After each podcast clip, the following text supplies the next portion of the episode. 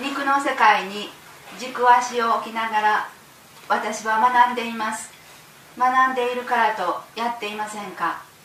過去はどうであれ私は学びに触れているのだからとどこか安直に考えていませんでしょうか。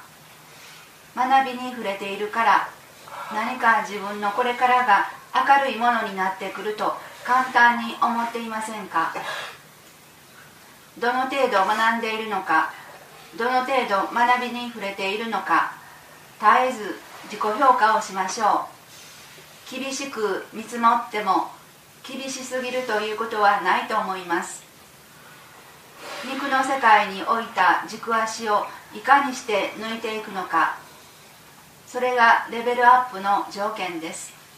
日々淡々と正しい瞑想の継続を欲では正しい瞑想はできません。